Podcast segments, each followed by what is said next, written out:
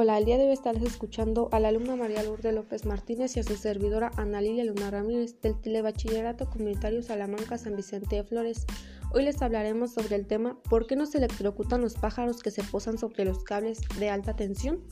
Es interesante este tema porque cuesta creer que los cables de alta tensión sean tan peligrosos teniendo en cuenta la alegría con la que los pájaros se posan sobre ellos, pero no hay que fiarse de las apariencias, las leyes físicas son las mismas para seres humanos y aves.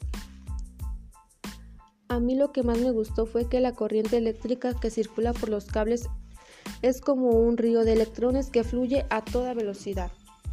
A mí me pareció curioso que para que circule la corriente debe existir un camino cerrado que permita la ida y la vuelta de los electrones. Esa vuelta puede ser por otro cable o directamente por la Tierra. Para concluir, pienso que si alguien toca un cable de alta tensión y ofrece un camino hasta, hasta el otro cable o hacia el suelo, la descarga será brutal. En este caso, dado nuestros cuerpos no son buenos conductores de la electricidad, se produce un brusco aumento de temperatura que achicharra materialmente al desafortunado. Muchas gracias por su atención. Les invito a seguirnos en nuestro canal. Hasta pronto.